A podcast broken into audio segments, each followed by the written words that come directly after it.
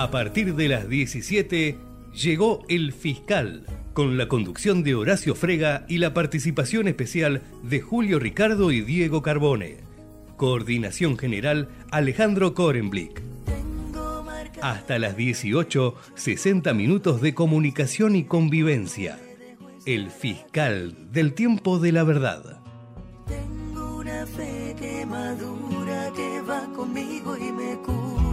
Desde que te conocí. Tengo una huella perdida entre tu sombra y la mía que no me deja mentir. Soy una moneda en la fuente, tú mi deseo pendiente, mis ganas de revivir. Tengo una mañana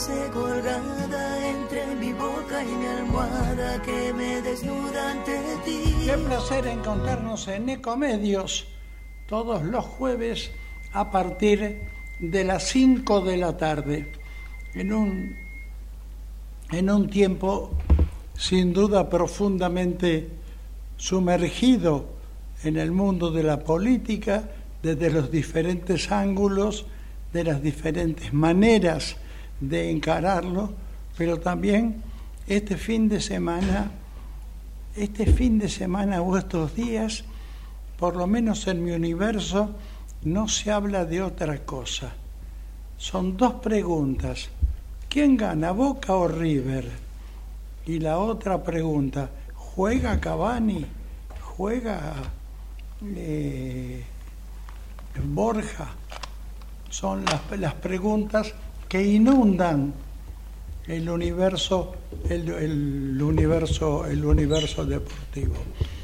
Pocas veces, nunca recuerdo, entonces es pocas veces, que dos personajes hayan gravitado tanto en la charla previa, en el encuentro de lo que significa dentro de cuatro días jugar el partido más importante de la historia del fútbol argentino, que River y Boca o Boca River pero el interrogante es táctico y es personal. ¿Juega Borja? ¿Juega Cavani? Qué pregunta eh, distinta, aunque parezca igual, porque son dos personajes que tienen situaciones diferentes. No obstante, los datos que yo tengo, Borja y Cavani están bien, no muy bien, de lo que estoy casi seguro que van a aparecer en el banco de los suplentes. No me animaría a asegurar de que van a ser los titulares y van a jugar en un partido demasiado importante para Boca y para River. Veremos entonces cómo logran resolverlo. Mientras tanto, y haciéndose un entre paréntesis, hay un hecho fantástico que se va a producir en la Boca. Boca ha resuelto ya hace tiempo, tiene la obligación de hacerlo, apenas entran 68 mil espectadores, necesita 100 mil, cambiar el estadio. Alguna idea era cambiarlo de lugar, llevarlo ahí frente al riachuelo, a la que se opuso totalmente el mundo de Boca. La segunda idea era comprar las casas que están al costado para de esa forma poder agrandar. ¿Y La Casa última- Amarilla quedó descartado? ¿Cómo? ¿Casa Amarilla quedó descartado? Sí, sí, sí, Casa Amarilla totalmente descartado porque la gente de Boca quiere jugar en la bombonera, quiere jugar en la Boca, no se va a mover de ahí. La tercera alternativa, y estoy seguro que esta se va a cumplir, es fantástica, es de no creer. Van a levantar, y es un grupo económico muy poderoso que ha trabajado en África, en Asia, ha hecho obras de ingeniería realmente trascendentes, van a levantar la cancha, a levantar la cancha entre tres y medio y cuatro metros. Y entonces en los espacios que quedan van a construir tribunas, por supuesto una cancha absolutamente moderna, totalmente cubierta, y en la parte de abajo, los cuatro metros que quedan, hacer restaurante, lugar para estacionamiento, es enorme lo que queda, imagínate abajo, pero pensar, pensar en levantar la cancha me sigue resultando una fantasía. Pero esto es lo que va a ocurrir finalmente. Van a levantar la cancha, eso va a permitir trabajar arquitectónicamente, llegar a los 100.000 espectadores, que son los que necesita Boca desde el punto de vista casi reglamentario, pero más que reglamentario es la exigencia de los socios. Son tantos los hinchas que por supuesto la cancha les resulta chica. Ahora eso va a salir una fortuna. Un tercio de lo que costaría construir un estadio. Un tercio de lo que, lo que costaría el, el total de un estadio nuevo.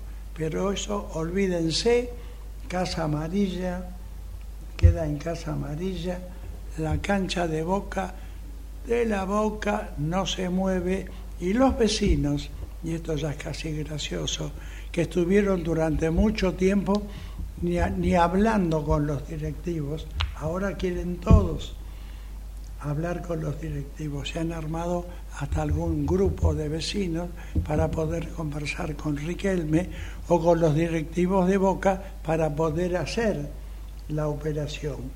Pero no, yo me inclino, no es que tenga el dato certero, pero me inclino que va a ser este grupo internacional, un grupo poderoso manejado por un argentino. Imagínate esto, mi querido Diego, levantar la cancha. No, eso no lo hace cualquiera, eso lo, lo han hecho los japoneses en algunas casas, en su país, en algunos Yo edificios. no pero- conozco ninguna cancha del mundo que haya hecho este sistema. Levantar la cancha, entonces en los costados quedan todos los espacios. Llenarlo de tribuna para que Boca pueda tener 100.000 espectadores y duraría la operación un año y medio. Es decir, que durante 14, 15 meses Boca tendría que jugar en una cancha Alternativa. Y seguramente jugarán San Lorenzo. Tal vez.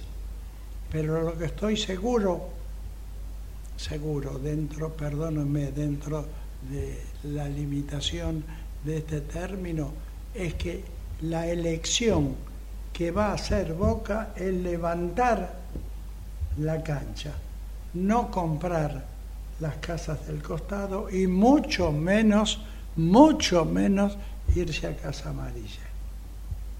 Así que la cancha de Boca será un ejemplo en el mundo entero y abajo será una playa gigantesca de estacionamiento. Yo estoy tratando de imaginarme cómo van a hacer eso porque hay que levantar todo el estadio de una sola vez. Porque no lo puedes mover de a pedazos, lo destruís. El levantar la cancha, el resto del estadio no se va a completar, la cancha propiamente dicho. ¿Y qué van a seguir construyendo arriba entonces? Y por los costados, claro, porque se van a ampliar, va a haber más espacio y se va a, a completar el estadio que va a ser magnífico. El plano general de la fotografía totalmente cubierto, naturalmente, será magnífico. Así que el futuro de Boca será levantar levantar la cancha. Esto es algo insólito, no ha ocurrido en ningún lugar del mundo. Y la pregunta que no puedo responder es la otra. ¿Quién va a ganar el domingo? Mucho menos. Pero ¿quién juega? ¿Cavani o juega Borja? Ambos están en condiciones de jugar, pero va a ser un partido muy especial. Ninguno de los dos está jugando bien. River lo he visto jugar muy mal el último partido, va a armar una estructura en la mitad de la cancha de cinco jugadores.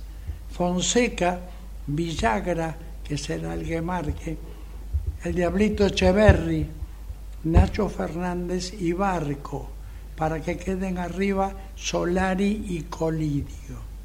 Esos serían los dos delanteros y esta es la estructura que se apoyaría en Armani, naturalmente, Santana, González Pires, Paulo Díaz y Enzo Díaz. Pero lo fundamental es la línea de cinco volantes en la zona de construcción de juego para apuntalar la posibilidad de Solari y de Colidio, que serán los dos únicos delanteros, salvo que juegue Borja, entonces cambia todo esto. Boca, por su parte, va a jugar con Advíncula seguro por la derecha. Fabra no va a jugar en la izquierda, lo que es un punto bastante discutible. Fabra es cierto que da ventajas en la marca, pero Fabra es un constructor de juego, un elaborador de salida, un pensador de espacios para juntarse con sus compañeros y para buscar, para buscar los huecos, que es una lástima que Boca no lo aproveche. Pero yo creo que ahí va a jugar Blanco, que es el último defensor que han traído, que es un defensor defensor. Camposano ese Fernández, Jansson, Medina, Zenón y solamente Merentiel quedando como delantero, es decir, metiéndose en el hueco frente a los marcadores adversarios que van a ser González Pires y Paulo Díaz. Esto es lo que se puede pensar, elaborar como razonamiento alrededor del partido táctico que va a ser una conmoción. La audiencia que va a tener en las redes sociales va a batir todos los récords según señalan las encuestas. Habrá que ver entonces cómo respondemos a la pregunta. ¿Quién gana? Boca o River. Y la otra pregunta, ¿juegan? ¿Quién juegan? Borja juega Cavani. Los dos están en condiciones. Cavani ya jugó el último partido unos minutos, no está en su mejor estado, pero Cavani es un desperdicio en Boca, porque Cavani es un delantero magnífico, porque no solamente participa como delantero de las situaciones que definen en gol, sino que es capaz de sumarse a la zona de volantes a la zona de la mitad de la cancha, abrir espacios, mostrarse para sus compañeros e incluso impedir o tratar de impedir la salida de los marcadores centrales adversarios, porque participa totalmente del juego y tiene capacidad de definición. No está jugando bien. En Boca no ha rendido todo lo que es su nivel impresionante de jugador, pero sería imprescindible que Boca contara con él el próximo, el próximo domingo. Y veremos Borja. Borja tiene más dificultades. Pero son los dos interrogantes. ¿Quién juega? ¿Borja o Cavani? ¿Quién gana? Te pregunto. ¿Boca o River? No tengo idea, hay que jugarlo. Es muy complicado. Ahora, yo escuché por ahí que Advíncula no iba a jugar, porque decían que no sé si tenía un problemita o qué. No, ah, sí, pero Advíncula difícilmente no juegue, porque Advíncula le da a el nuevo director técnico de Boca la posibilidad de un buen marcador lateral. Pero junto con eso es un jugador que tiene una enorme capacidad para salir, para elaborar juego. Ya lo había descubierto el técnico anterior de Boca y lo sacó del número 3 histórico y lo hizo jugar como volante en la zona de construcción. Creo que es imprescindible para Boca que juegue advíncula, advirtiéndole que no tiene que abusar de sus salidas, del abandono de la línea defensiva, porque va a jugar un partido muy apretado, donde River le va a tirar todo, todo lo que tiene. Pero el resultado es incierto. Si hay un pronóstico, me decía algún amigo, Boca es el que tiene más posibilidades, por más que no está jugando mejor, tiene mejor estructurado. River todavía ha cambiado tanta gente en lo que va este campeonato, ha vendido casi todos los volantes de la mitad de la cancha para incorporar a todos los que están jugando acá. Y Boca le ha sacado una ventaja, porque ha incorporado un volante que es Zenón, un gran jugador de fútbol, no lo esperaba nadie, no solamente trabaja en los quehaceres de los jugadores de mitad de cancha, que es marcar, obstruir, tapar espacios, sino que sabe construir juego, que sabe buscar los espacios que están siendo ocupados por sus compañeros. Marcó un gol el otro día, entregó la pelota. Creo que Zenón puede ser la carta de triunfo para Boca para el partido del domingo, que hay que esperarlo. Es un clásico de los más grandes en la historia del fútbol mundial. De modo que habrá que ver qué es lo que pasa. Mientras tanto, Boca seguirá jugando en su vieja cancha porque todavía no le han cambiado esta idea con la que te he estado eh, manejando. Bueno, estamos en comunicación con nuestro compañero Horacio Frega. Horacio, ¿cómo estás? Andamos, Diego, tratando de recuperarme y poder iniciar esta lucha por volver a nuestro país al destino que se merece, por supuesto. Que es una lucha larga y dura va a ser, ¿eh? Tengo miedo que sea también sangrienta. Eso es lo peor de todo, porque yo creo que en algún momento va a terminar con, sobre todo con la chica esta que tenemos al frente de la Fuerza de Seguridad, corriendo sangre de algún inocente. Bueno, ya probó la sangre en el 2001, ¿no? Sí. Sí, que la sangre del hombre seca, seca rápido. Pero bueno, estoy bastante desalentado, más por lo del, lo que pasa y con la recuperación que a poquito se va ayudando seguramente mi cuerpo. Sí, lo complicado también es toda la parte política, donde no tienen muy claro qué es lo que quieren hacer, cómo lo quieren hacer, porque no tienen posibilidad de que el Congreso le apruebe las cosas y los quieren hacer directamente por decreto de necesidad y urgencia. Mira, Diego, no pudieron los ingleses en las invasiones. No, pusieron los, no pudieron los traidores después de la Revolución de Mayo. No pusieron estos liberales, no pudieron estos liberales de, imbuidos de la Revolución Francesa a fines del siglo XIX. No pudieron con Perón. No van a poder.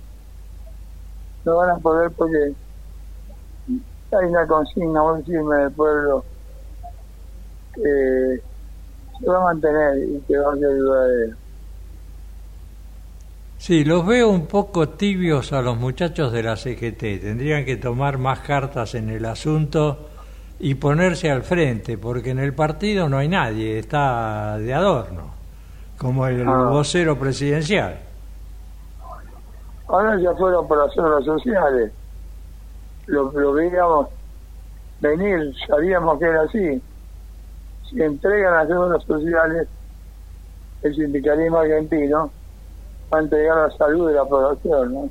Y sí, porque ya están atentando contra la salud de toda la gente con los aumentos de precios de los medicamentos, con la liberación de que las obras sociales privadas cobren lo que se les ocurra sin que nadie los controle.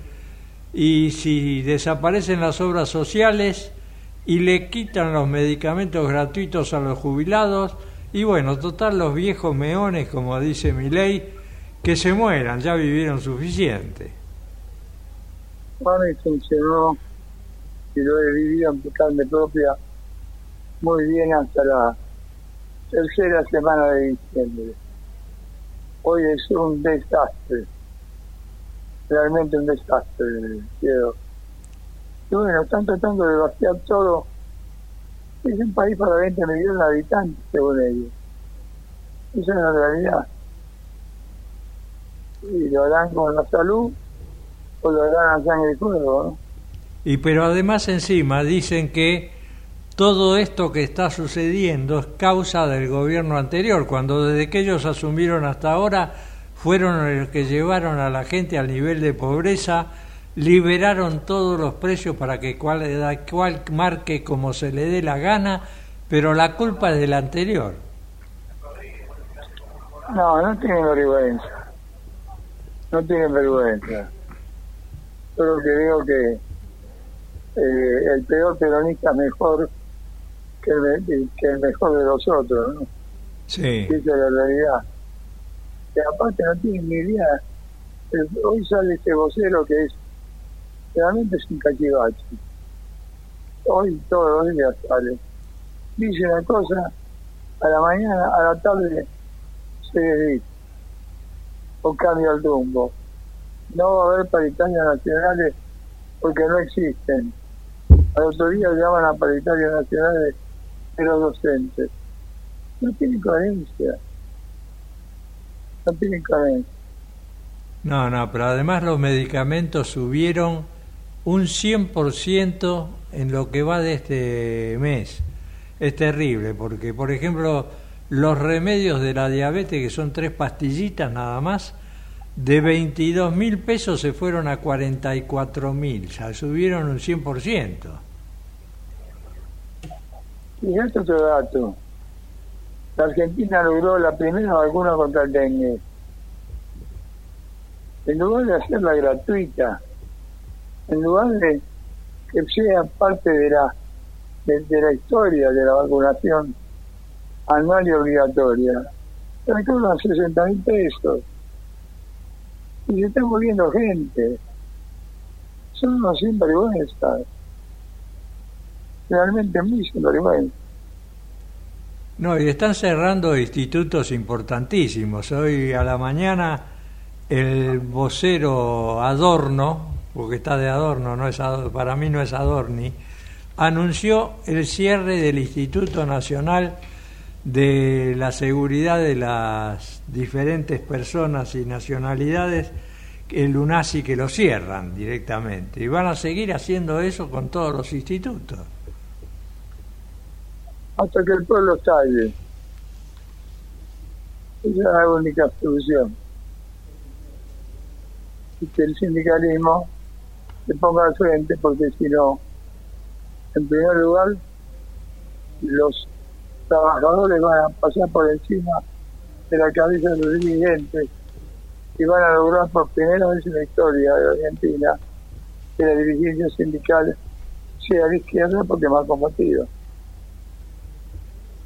Lo otro complicado también es que los jubilados se están perdiendo con este nuevo sistema que han implementado un 40 y casi 43% de lo que tendrían que estar ganando. Están 43% debajo de lo que fue la inflación.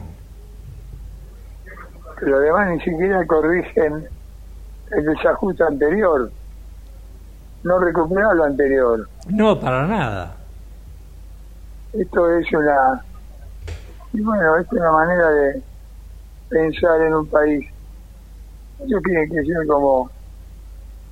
Eh, Austria, como Suiza, que se a, a pedir papa eh, al norte de Europa a morirse de frío, porque son unos tímidos. Y bueno, y si no que lo pongan a Mauricio a comandar la cosa 19. ¿no? Y bueno, pero los aumentos que, está, que este, ahora anunciaron que va a haber un bono de como el del mes pasado, de 55 mil pesos para los jubilados de la mínima. Los otros ni hablan de darles nada a los que ganan un poco más.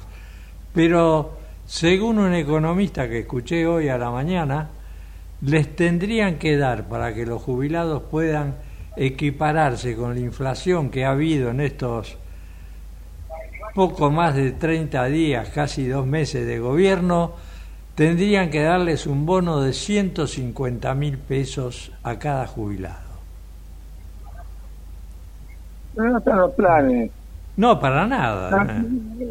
En los planes está destruir las universidades de todo el país, destruir la cultura, destruir la formación artística, pelearse con, con actrices y actores que no aportan nada a la lucha por una patria justa, libre y soberana, porque es una pelea en la cual ni siquiera me quieren meter, ¿no? Porque, yo qué sé, lo último que pensaba en mi vida yo, a lo largo de mis 78 años cumplidos hace pocos días, que yo iba a tener que descubrir quién tiene razón, si el Depósito presidente.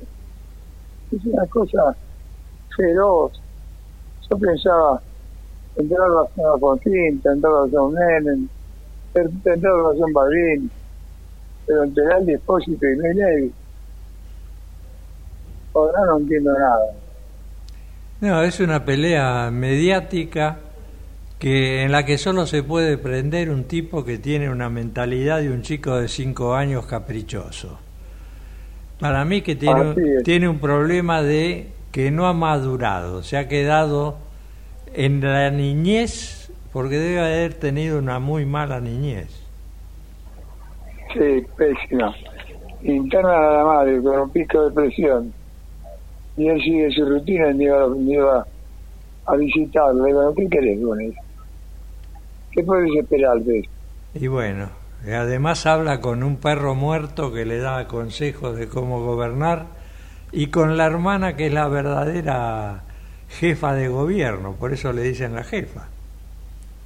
Es como Calígula, que tenía el caballo incentuosa con la hermana y su, y su amor en un caballo. Que lo, lo, lo puso como cónsul general al caballo despreciando a los políticos. Bueno, pero acá hay varios caballos llamados a ministros, ¿no? Y sí, ahí tenemos unos cuantos que realmente son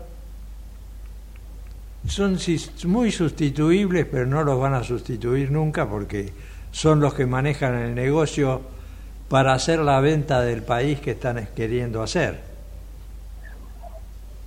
hablando de, amigos, ¿cómo anda Julio? Qué gusto poder escucharte y la esperanza de tenerte muy pronto, que te recuperes rápidamente y de tenerte muy pronto acá con nosotros, ¿eh? Y anoche, a las 4 de la mañana, pedí la guardia de PAMI. En 20 minutos estuvieron acá. Y la verdad que me han calmado tanto el ánimo, porque han sido tan, tan buenos profesionales, que lo único que ha quedado en pie en esta obra social de jubilados, la gente. Y esta mañana pude hablar con Carlos Villagra, que pensé que ahora podíamos hablar con él. No atiende el teléfono, lo estuvimos llamando todo el tiempo. Bueno, y me dio también una alegría porque él es un sindicalista que tendría que tener más protagonismo y llevar adelante las banderas para abrazar con toda esta manga de, de, de holgazanes que lo único que piensan es su propio beneficio. Sí, además es un sindicalista que está siempre en contacto con sus trabajadores, porque Sí. él está siempre pegado a la gente que labura, porque los empleados de farmacia si no estarían perdidos en un mare magnum. Y una gran persona. Gran tipo además, sí, sin ninguna duda. Ahora, en este momento, ¿estás internado o estás en tu casa, querido Horacio? No, no, estoy en casa, porque vino la guardia de PAMI y justo había recibido unos estudios que me han hecho, que hoy te lo mandan por mail. Y cuando lo vio la... Yo lo veía mal, porque uno siempre ve como la, como la mona lo que le pasa. Cuando lo vio la, la doctora me dijo, "Eh, no, está peor que, que hace seis meses. ¿eh? Los estudios no son malos. Este, tienen que ir a los especialistas y ver la manera de cómo ir superando ese, ese cansancio, ese agobio, eh, esa pérdida de peso que tuve. Pero no hay nada que indique algo peor. Pero los, como son clínicos, te dicen vaya al especialista. Ahora, querés ir al especialista y nunca tienen turno. Y, y porque es muy difícil conseguir turno, porque hay mucha gente atendiéndose, atendiéndose y pocos profesionales. ¿viste? Ahora, de todas formas, es una. eh, me sacas una sonrisa porque es una buena noticia. Es una buena Te noticia. agradezco. Está hablando de un camino a una pronta mejoría. ¿eh? Te agradezco mucho, Julito. Quedamos pocos don nuevos. No nos tenemos ni tan rápido. No, nos van a tener que aguantar mucho más. Yo por lo menos pienso llegar a los 100. Mirá que sos pesado, ¿eh? Y sí, por eso mismo, como soy pesado, voy a pisar fuerte y me voy a quedar de prepo. Qué, con- qué convicción la del amigo, ¿eh? Qué convicción la seguridad. Voy a ser como Tania, hasta los 105 años. Bueno, no, pero eh, bu- buen tono de voz. eh, estás contando los eh, elementos que te rodearon médicamente, de modo que nos podemos quedar tranquilos contigo y que pronto te vamos a tener acá en la radio. Y además una gran solidaridad de todos mis hijos, mis nietos. Me, me viven, es tanto lo que me hablan y lo que me aconsejan y ya ni siquiera le quiero atender el teléfono. Están todo el día pendientes de mí. Y bueno, pero Y qué mejor que te traten con cariño y estén pendientes de vos y que eso te levanta el espíritu. No me vas a decir que no. Comiste, tomaste agua, te levantaste, descansaste. Y bueno. Bueno, queridos amigos, los dejo con el programa. Julio tiene mucho que hablar de un botellazo, supongo, y de toda esta calumnia que está soportando el fútbol argentino, producto de los fascinerosos que no quieren abandonar sus lugares de predilecto. Y bueno, nos vemos si Dios quiere la semana que viene aquí en la radio porque ya vas a estar bien y vas a estar de pie. Y nosotros ahora te decimos hasta luego y nos vamos a una tanda. Un abrazo grandote, grandote, querido amigo. Igualmente para ustedes, un abrazo. Ecomedios.com AM1220. Estamos con vos. Estamos en vos. American and Merit Hoteles. Primera cadena hotelera argentina. 3, 4 y 5 estrellas. Más de 20 destinos de Argentina y el Cono Sur. Aprovecha el código promocional Puro Branding con el 10% de descuento para los hoteles Amerian Córdoba Park, Amerian Executive Córdoba, Amerian Buenos Aires Park, Merit San Telmo y Amerian Executive Mendoza Hotel hasta fin de año. No válido para fines de semana largos. American and Merit Hoteles.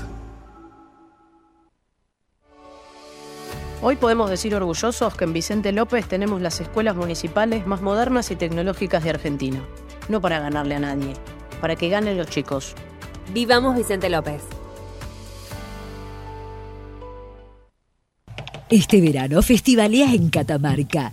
Todos los miércoles conoce la agenda de festivales del fin de semana en las redes sociales del Ministerio de Cultura, Turismo y Deporte en turismo.catamarca.gov.ar. Informate en ecomedios.com. Seguinos en TikTok, arroba ecomedios 1220. Qué lindo Catamarca, qué hermosa esa imagen que nos acaban, que nos acaba de entregar. Eh, pero para terminar con la expresión de preocupación. Es gravísimo lo que está ocurriendo con la violencia en el fútbol de la Argentina. Hemos superado absolutamente todas las vallas. La vara más alta que estaba colocada ya ha sido superada. Lo de ayer pasa a ser un tono absolutamente ridículo, lo que pasó entre Tigre y Chacarita. Estaban jugando en cancha de Tigre por la noche Tigre estaba ganando por un tanto contra cero.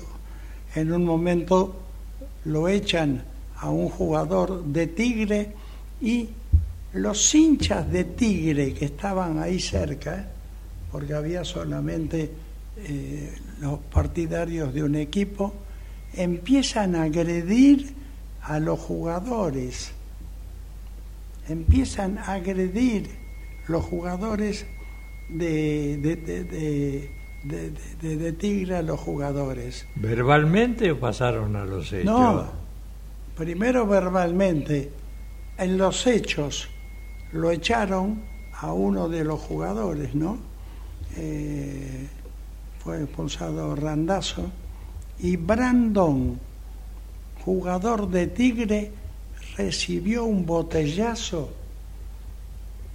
Dos el primero con la botella medio vacía, lo que le llamó la atención, él levantó la vista y recibió el segundo con una botella llena que le provocó una herida, complicación, está internado en estos momentos. Y sí, fue como que le tiraron un ladrillo. Se suspendió el partido y esto es simplemente, lo cuento casi con una sonrisa Gorosito, el director técnico, dijo que el jugador vio venir la botella y le dio un cabezazo. Bueno, será cuestión de analizarlo en otro momento y en otro tono. Es terrible el botellazo que recibió el, el jugador Brandón, tuvo que irse de la cancha estaba ganando Tigre por un tanto contra cero y naturalmente no se pudo continuar el partido. Se suspendió un partido de fútbol donde había muy poca gente, lo que está poniendo en evidencia la falta de responsabilidad de la dirigencia del fútbol y de la dirigencia encargada de la seguridad en las canchas de fútbol. estamos hablando de el ámbito de convocatoria más grande que tiene la Argentina, que es el fútbol. Bueno, no les quiero, no los voy a aburrir con la lista enorme de acontecimientos que tengo. Hace muy poco tiempo, el domingo 30, 30 barras detenidos. La barra de los Andes, manejada por un tal Tintín. Hubo un muerto, Alejandro Medina, y tres heridos graves. Esto al, al borde de un partido de fútbol. En Gimnasia y Grima de Mendoza estaban jugando en, cerca de la cordillera, ganaba Defensores de Belgrano por contra cero y aparecieron en acción la barra del Lobo y cerca del estadio. Un muerto, recordás, Ricardo Nicolás Valle, 32 heridos de arma blanca. Muchos van a ser sancionados, no podrán entrar nunca más a una cancha de fútbol. Tendría que estar presos, no, Eh, esto- no sancionados que no entran a la cancha. Pero está pasando todos los fines de semana, to- todos los fines de semana. Los barras de Chacarita se enfrentaron con los Deportivos Maipú. Era la famosa banda, un nombre propio de unos de estos delincuentes de Barra Brava, y las otras se llamaba Heridos, de heridos eh, cerca del Estado. Muchos no, pod- no podrán entrar nunca más a la cancha, pero hubo un muerto, Ricardo Nicolás Valle, y 32 heridos. Es francamente in- in- in- incomprensible. Los barras de Chacarita con Deportivo Maipú aparecieron la famosa banda y Somos Familia, peleándose entre ellos porque están buscando el manejo de la barra brava. Porque esto es mucho más grave, a pesar de el- la gravedad que sostiene tantos muertos y tantos heridos. Esto es mucho más grave. Los barras bravas se pelean porque son los que tienen el poder adentro de los clubes de fútbol. Y manejan la caja de afuera de todos los negocios. Manejan las cajas de afuera todas y también las de adentro. Ya participan con la compra y venta de jugadores de fútbol. Esta es una historia, por más que el fútbol haya respondido eh, sistemáticamente, no a la privatización, seguirán siendo entidades de los socios. Sin embargo, hay todo un movimiento de representantes que son gerentes de grupos económicos que manejan todo el fútbol, no solamente en la Argentina, pero estoy hablando entre nosotros. Manejan millones y tienen centenares. Los representantes ya son representantes de casi todos los jugadores de fútbol. Insisto, gerentes de los grandes grupos económicos que son los que manejan toda esta historia del fútbol argentino. Esto está pasando en el mundo entero, pero está mucho más declarado. Los clubes prácticamente en todo el mundo son sociedades anónimas, ya son grupos económicos. Los árabes han avanzado de una manera brutal. Los ingleses tienen todos los clubes sociedades anónimas, pero le falta este pedazo del mundo, que es de América del Sur, fundamentalmente de la Argentina. Los clubes no los van a poder vender, porque los clubes acá son de los socios y los socios se han expresado y seguramente que lo harán con más eficiencia si hay elecciones, no a la venta del club, pero no importa. porque manejan la economía desde otro lugar. Sí, se van a ser los dueños de los jugadores, del técnico, Pero de, los repre- de los negocios. No hay ningún jugador de fútbol que no tenga representante. Y el representante es un gerente de un grupo económico tremendamente poderoso que se explaya no solamente en la Argentina, sino en todo el, el mundo. Pero esto se expresa en las peleas de la barra brava y entregan la cantidad de muertos que les acabo de contar en los partidos de fútbol. Ahora, lo que empezó Julio como pequeños negocios, porque yo me acuerdo cuando el Puma Rodríguez se asoció con el hijo del Gordo Martínez, el que hacía lo- eh, organizaba los partidos en Mar del Plata, Sí, sí. y el hijo del Gordo le compraba jugadores para después colocarlos en equipos al Puma Rodríguez. ¿sabe? Invertía la guita que ganaba cantando en ser propietario de jugadores de fútbol. Yo me hubiera comprado caballos de carrera, no, no jugadores de fútbol. Pero hoy eh, te hubieses equivocado en el negocio. Sí, seguramente. Hoy el negocio es comprar, es comprar los jugadores de fútbol. Lo que están pagando, los árabes están hablando de 200 y 300 millones de dólares. Ya el chico Zenón, del que hice recién referencia, que está jugando también en Boca, ya pronto será jugador del mundo árabe. Ya han ofrecido cerca de 30 millones de dólares para llevárselo, a pesar de que Boca tenga contrato hasta fin de año, esto se puede negociar. Con los dólares se negocia absolutamente, absolutamente todo. Ha crecido todo ese negocio. Yo me acuerdo de Sister Piller, del renguito amigo de Maradona, que había puesto una especie de hotel donde tenía un montón de chicos, todos jovencitos, desde 14 años en adelante, que les ponía a los profesores, les hacía estudiar y los bancaba, pero era el semillero de jugadores que él después iba a colocar en distintos equipos. Bueno, esto hoy es absolutamente común. Los representantes son los dueños de todos los jugadores. Yo veía a Sister Piller y decía, ¿qué negocio del inglés que hace este? ¿Qué va a hacer con los pibes después? Este, Y él había visto el negocio ya.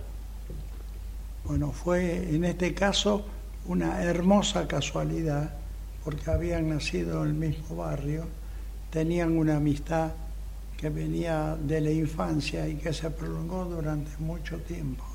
Y entonces eh, Sitter Piller fue el, el que en paralelo lo fue empujando a Maradona durante los primeros años de la salida.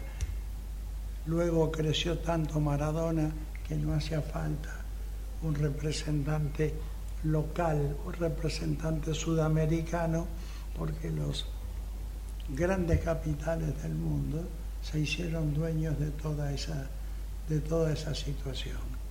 Pero estaba viendo otra vez la lista del partido. Cañuelas y Midland intervinieron con una violencia tal que se suspendió el partido, que no se pudo jugar el partido. Los barras de Chacarita versus los de Deportivo Maipú se juntaron famosa banda, que es un grupo, contra otro que se llama Somos Familia. Buscando el poder, tuvieron un muerto, 32 heridos, pero un muerto, Jorge Daniel Durán. Es decir, le, le he dado una lista apenas sintética de lo que está ocurriendo, de la violencia de todos los fines de semana. Y Ah, esto es, hay responsabilidades. Los dirigentes de fútbol en primer lugar. Son cómplices. Los dirigentes de fútbol no pueden mirar para otro lado. Yo comprendo la situación de ellos porque están amenazados permanentemente por los grupos de los barra bravas. Y hoy las amenazas con el mundo digital no solamente se concretan en una persona, sino que se extienden a toda la familia. Entonces es muy difícil que el dirigente de fútbol pueda escaparse de todo esto, que no pueda combinar, por no decir hacer negocios con la barra brava, que todos los negocios que aparecen y los que no aparecen, los que no aparecen son el tráfico de drogas, que no aparece tan en primer plano.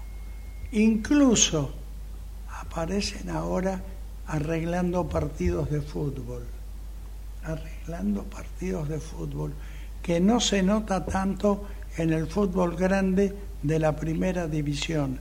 Pero esto que les estoy contando no ocurre solamente con el campeonato profesional grande de fútbol. En la Argentina y en, la, en el Gran Buenos Aires hay centenares de clubes de barrio hay entonces centenares de campeonatos que se están realizando. Bueno, participan estos ya intentando sobornar y logrando el soborno de algunos de los jugadores para que se hagan echar, para que cometan un penal. Todavía esto no aparece, por lo menos en mi conocimiento, en el fútbol de la primera división, pero sí en los centenares, en los miles de partidos de fútbol, que es donde se arma, por lo menos en la teoría, la estructura educativa de nuestros jóvenes. En los clubes de barrio aprenden a vivir en sociedad, en los clubes de barrio aprenden a vivir de acuerdo a reglas, que son las que lo van a acompañar en el resto de la vida. Todo esto está quedando a un lado, está quedando a un lado porque estos grupos de representantes se hacen hecho dueños de todo esto y los barra bravas también manejan estas historias del fútbol menor. Ahora, ¿cómo han crecido de la época en que Salvador Zucotti era presidente de Chacarita y lo único que hacían los hinchas era apedrear los trenes donde llegaban los hinchas del otro equipo cuando llegaban y cuando se iban. Ahora te matan directamente, se acuchillan entre ellos en la calle.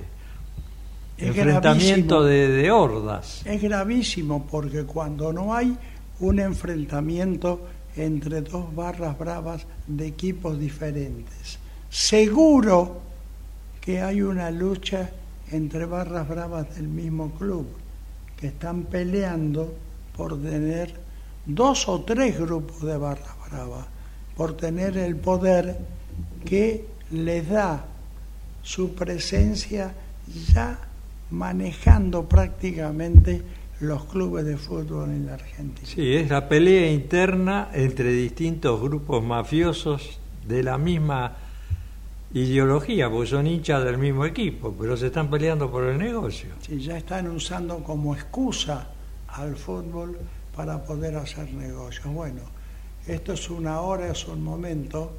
Ojalá nos escuchen, porque acá les vamos a ir contando la verdad de estas cosas de las que no se hablan.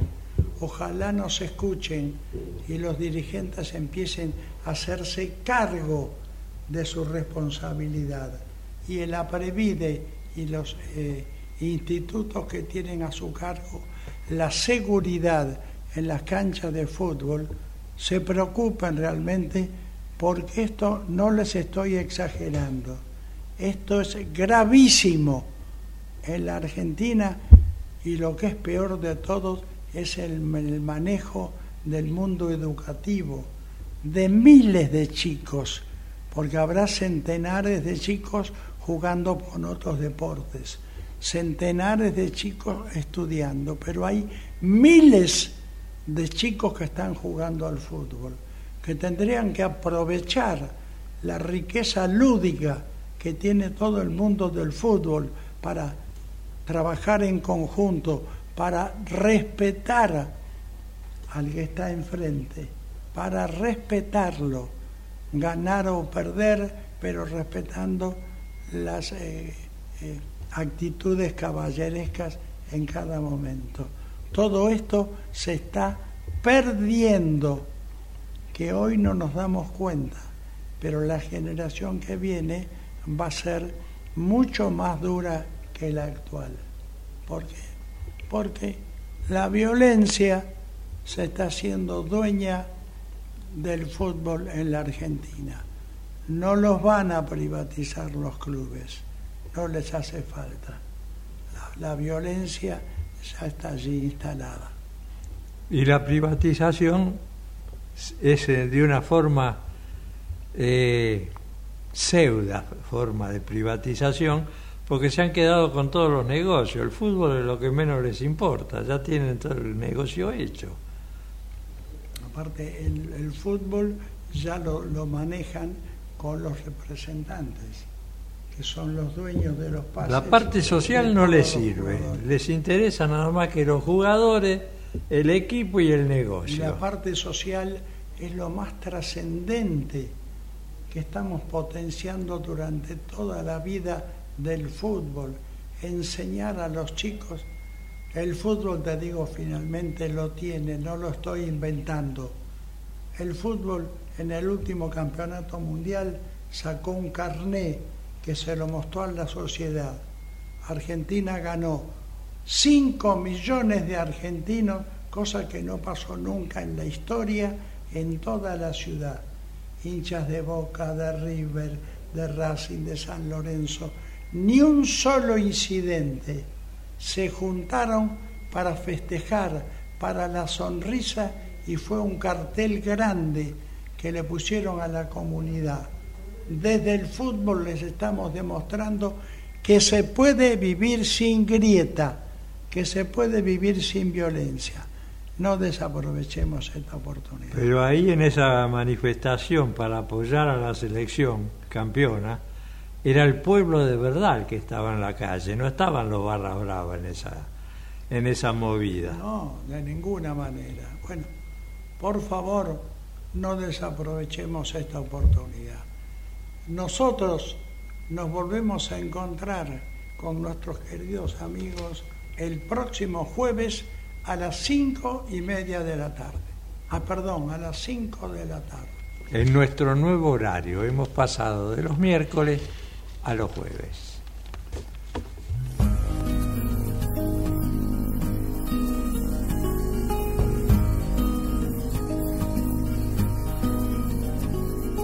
Tengo marcado en el pecho todos los días que el tiempo no me dejó estar aquí. Tengo una fe que madura, que va conmigo y me cura desde que te conocí una huella perdida entre tu sombra y la mía que no me deja mentir. Soy una moneda en la fuente, tú mi deseo pendiente, mis ganas de revivir. Tengo una mañana